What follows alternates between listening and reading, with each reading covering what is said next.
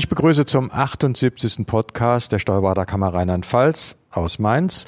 Mit mir sitzen hier Anne Überfeld, unsere Geschäftsführerin, und Matthias Gahn, IT-Ausschussvorsitzender, Ton wie immer aus Köln von Chris Mock. Ja, unser heutiges Thema Onlinehandel, Fluch oder Segen für die Kanzleien. Äh, mal schauen, ob wir am Ende ein Resümee haben. Ist es ein Fluch, ist es ein Segen oder irgendwo dazwischen? Und warum ist das überhaupt so? Mal am Anfang die Frage an dich, Anne. Wie ist denn der Onlinehandel? Wie ist das Kaufverhandeln? Wie ist es denn bei dir? Also, wie, wo steht der Onlinehandel heute? Genau, also besonders erfahren bin ich natürlich in eigener Angelegenheit. Ähm, ich habe eigentlich schon relativ früh angefangen, im Internet zu kaufen und mache das auch immer noch mit großer Leidenschaft, weil ich persönlich nicht gerne bummeln gehe in der Stadt. Und ähm, insofern war ich schon immer online-affin in der Beziehung, aber ich glaube, das hat sich erheblich weiterentwickelt. Ähm, es gibt ja so allgemeine Zahlen, dass es ähm, 2019 mittlerweile 10,9 Prozent Onlinehandel gibt, 2009 vor zehn Jahren 3,7 Prozent. Und ich denke, mittlerweile durch Corona dürfte die äh, Zahlen viel, viel höher liegen. Denn wer geht denn jetzt noch gerne bummeln, so leid mir das für den Einzelhandel tut, aber das ist, glaube ich, durch. Ja, das hat sicherlich einen Boom gegeben. Das liest man ja auch überall, dass der Onlinehandel gerade in diesen Zeiten zunimmt. Und ähm, ja, du bist jetzt hier so der Konsument, sagst, es toll, mache ich, Corona. Die andere Seite sind die Online-Händler, die die Plattformen und die Geschäfte betreiben, Matthias. Äh, das ist ja sozusagen unsere Zielgruppe, die betreuen wir. Wie sieht's da aus? Ich glaube, das hat sich auch in den letzten Jahren sehr stark verändert. Ähm, es waren, glaube ich, vor fünf, sechs, sieben, acht Jahren zum einen wenige und zum anderen so Exoten die haben dann wirklich nur Onlinehandel gemacht. Inzwischen gibt es, glaube ich, immer mehr Hybrid-Geschäftsmodelle. Bestehende Einzelhändler oder Unternehmen, die bisher stationär tätig waren, haben den Onlinehandel entdeckt und insofern werden die Sachverhalte, die den Onlinehandel betreffen, in unseren Kanzleien immer vielfältiger. Ja, also wenn ich zurückdenke, wir haben auch einige, schon wie du sagst, Hybride, die machen beides, aber es gibt auch einige, die machen nur Onlinehandel. Nur als das anfing, bei uns war das, da kam plötzlich eine Abrechnung von Amazon ins Haus mit der Buchhaltung. Und da standen wir so ein bisschen wie der Ochs vom Berge, weil die Abrechnung von Amazon war für die normale Steuerfachangestellte überhaupt nicht zu verstehen, weil Umsätze und mit Rechnungen stimmte nichts überein. Da wurden irgendwelche Dinge und Kosten einbehalten. Das, was als Auszahlung stand, kam aber gar nicht auf dem Konto an. Es war also irgendwie relativ schwierig. Wo sind denn im Einzelnen nun für uns als Kanzlei die Herausforderungen, die dieser Onlinehandel äh, mit sich bringt? Das von dir genannte Beispiel Amazon, Walter, glaube ich, spitzt die Sachen sehr stark zu. Denn das ist der komplexeste Fall, der vorliegen kann. Mit dem haben wir angefangen. Ja, äh, zugegebenermaßen wir auch und das war vielleicht nicht ganz so clever. Ähm, wir haben da sehr, sehr viel Lehrgeld zahlen müssen in der Vergangenheit, weil uns auch viele Aspekte gar nicht bewusst waren. Das hängt eigentlich schon mit umsatzsteuerlichen Themen an. Eigentlich ja für uns ganz, ganz einfach. Wir wissen, von wo nach wo versendet unser Mandant Ware. Das ist bei Amazon zugegebenermaßen teilweise gar nicht so leicht zu hinterblicken. Denn viele Mandanten wissen gar nicht, wo sie überhaupt Warenlager unterhalten. Also wir hatten den Fall, dass ein Mandant ganz stolz berichtete, dass er jetzt schon seit geraumer Zeit Angebotsgebühren spart, indem er ein Häkchen gesetzt hat. Dieses Häkchen hat dafür gesorgt, dass Amazon seine Ware auch in Polen und Tschechien lagern darf und auch von dort aus versenden darf. Das hat unser Mandanten Geld gespart erstmal, mir aber einige schlaflose Nächte beschert, weil ich mir dann überlegen musste, wie wir dieses umsatzsteuerliche Desaster rückwirkend wieder einigermaßen sinnvoll bereinigen können. Genau, da fängt das an. Das war auch meine Erfahrung. Äh, die Mandanten wissen das gar nicht, was mit ihrer Ware ist. Habe ich auch irgendwann gelernt. Was hat das für eine Bedeutung für die Qualität der Buchhaltung? Denn wir wollen ja eine korrekte, eine saubere Buchhaltung mit entsprechender BWA abbilden. Das fängt ja eigentlich beim Sachverhalt an, dass man zu Beginn mit dem Mandanten erstmal eruieren muss, welcher Sachverhalt liegt eigentlich vor. Das heißt, welche Ware wird von wo nach wo versendet? Wo wird überhaupt äh, eine, eine Ware gelagert? Denn es gibt ja inzwischen das Geschäftsmodell ähm, Sofa, Der Mandant hat gar kein richtiges Büro und betreibt aus seinem Wohnzimmer heraus einen Onlinehandel. Die Ware kommt nie zu ihm und er erzielt damit teilweise Millionen Umsätze. Das sind ja auch für uns als Steuerberater erstmal ganz, ganz neue Geschäftsmodelle.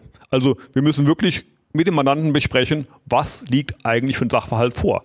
Und bei dem Beispiel Amazon wäre dann immer die erste Frage, von wo aus wird überhaupt Ware versendet? Und das, was eben in dem Beispiel Polen und Tschechien anklang, das ist das sogenannte CEE-Programm von Amazon. Wenn das vorliegt, muss dann auch entsprechend in Polen und Tschechien deklariert werden. Es muss ein innergemeinschaftliches Verbringen erklärt werden. Also es wird umsatzsteuerlich schlagartig sehr komplex. Kannst du was zur technischen Umsetzung oder Ausstattung in diesem Zusammenhang sagen? Was, was benötigen wir da oder benötigen wir da überhaupt etwas in der Kanzlei? Also es ist irgendwie so unter dem großen Motto Steuerrecht trifft Technik. Ohne Steuerrecht geht nichts, dann wird es nämlich ein steuerliches Desaster. Ohne Technik geht aber auch nichts, denn wir haben hier eine Massendatenverarbeitung. Also ich bin auf einen extrem sauberen Datenbestand angewiesen. Ich muss also mit dem Mandanten überlegen, welche Software ist geeignet, um diese Daten aufzubereiten. Stichwort PayPal-Konto.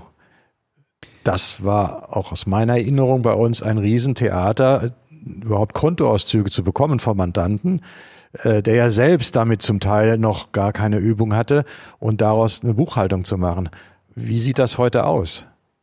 Also auch diese leidvolle Erfahrung teilen wir. Es war in der Vergangenheit ähm, sehr, sehr aufwendig, PayPal-Zahlungen zu buchen, zu verarbeiten. Inzwischen geht das ähm, über automatisierte Schnittstellen relativ gut. Das PayPal-Konto kann wie ein Bankkonto verbucht werden, relativ automatisiert. Damit hat man eine relativ hohe Qualität in der Buchhaltung. Ihr habt ja jetzt immer die ganze Zeit am Beispiel Amazon und den dortigen Händlern gearbeitet. Aber so bei mir und auch in meinem Freundeskreis gibt es die Entwicklung, gezielt nicht mehr über Amazon zu kaufen, auch nicht als Plattform, weil der Riese zu viel Marktanteil gewinnt, sondern gezielt über kleinere Unternehmen, die tatsächlich in Deutschland ansässig sind und die wahrscheinlich beides machen, also vor Ort verkaufen und online verkaufen. Ist das da auch so schwierig für den Steuerberater?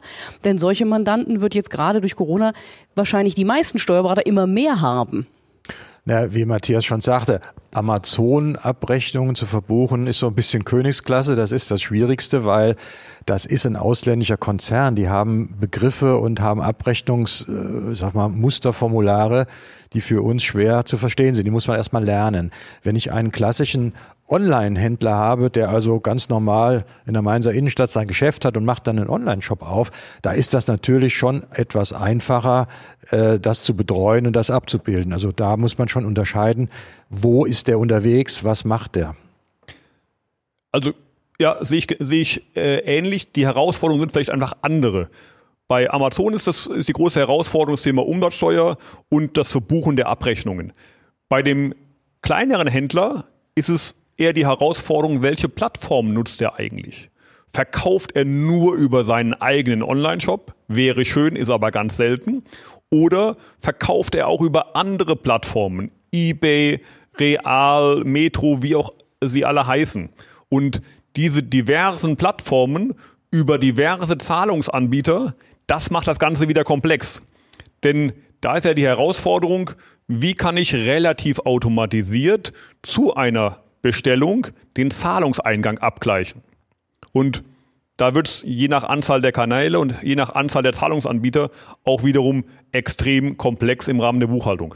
Aber da hast du sicher eine Lösung. Ja, wäre schön. Also, ähm, denn dann wären wir irgendwie ganz reich, äh, sind wir leider nicht. Ähm, also, wer da im Moment die Lösung hätte, der hätte ein geniales Geschäftsmodell, denn äh, die Nachfrage nach solchen Lösungen ist riesig. Aber diese sogenannte Multi-Channel-Problematik ist halt leider nicht so final gelöst, weil es immer Aspekte gibt, die einzelne Programme sehr gut können und Aspekte, die nicht abgebildet werden können. Also auch zum Beispiel das Thema Lieferschwellenüberwachung, was ja sehr, sehr relevant ist, jetzt zumindest noch bevor das Thema One-Stop-Shop äh, hoffentlich irgendwann greift. Das muss ja auch abgedeckt werden. Also ähm, immer so die Erfahrung, dass in Österreich die Lieferschwelle eigentlich zuerst überschritten ist mit 35.000 Euro und das meistens schon so ab 350.000 Euro Gesamtumsatz hier in Deutschland meistens die Folge ist. Das ist so der Anteil Österreich. Und die Frage ist, wie kann man das automatisiert auch ebenfalls überwachen? Also Aufruf an die Softwareanbieter, da Lösungen zu schaffen. Startups an die Front. Blick in die Kanzlei. Unsere Mitarbeiter müssen das umsetzen, müssen das verarbeiten. Äh, wie ist denn eigentlich da der Schulungsstand oder gibt es da Angebote? Weißt du da was? Oder Anne, äh, unsere Akademie? Gibt's ja, ich glaube, unsere Akademie hatte nämlich gerade vor ein paar Tagen ein Seminar zum Thema Onlinehandel angeboten. In denke, der das Tat. ist ja ein wichtiges äh, Thema, dass wir unsere eigene Kanzlei dafür fit machen, also die Mitarbeiter fit machen. Wie ist das bei euch abgelaufen? Ihr habt ja einige Mandate in dem Bereich, wie ich ja weiß und wie ich den Ausführungen jetzt entnehme. Also wir haben das ganz klassisch gemacht. Erstmal gemacht, dann festgestellt, dass wir es falsch gemacht haben, dann aufgeräumt und dann probiert, beim nächsten Mal richtig zu machen. Also eine ziemlich leidvolle und teure Erfahrung. Ähm, Gerade beim äh, Thema Onlinehandel ist so ein bisschen das Problem die Geschwindigkeit der Entwicklung.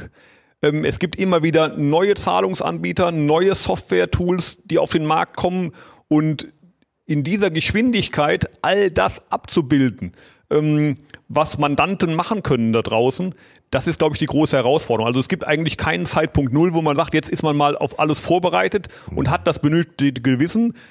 Nächste Woche kommt schon die nächste Software, die, der nächste Zahlungsanbieter, der wieder angebunden werden muss.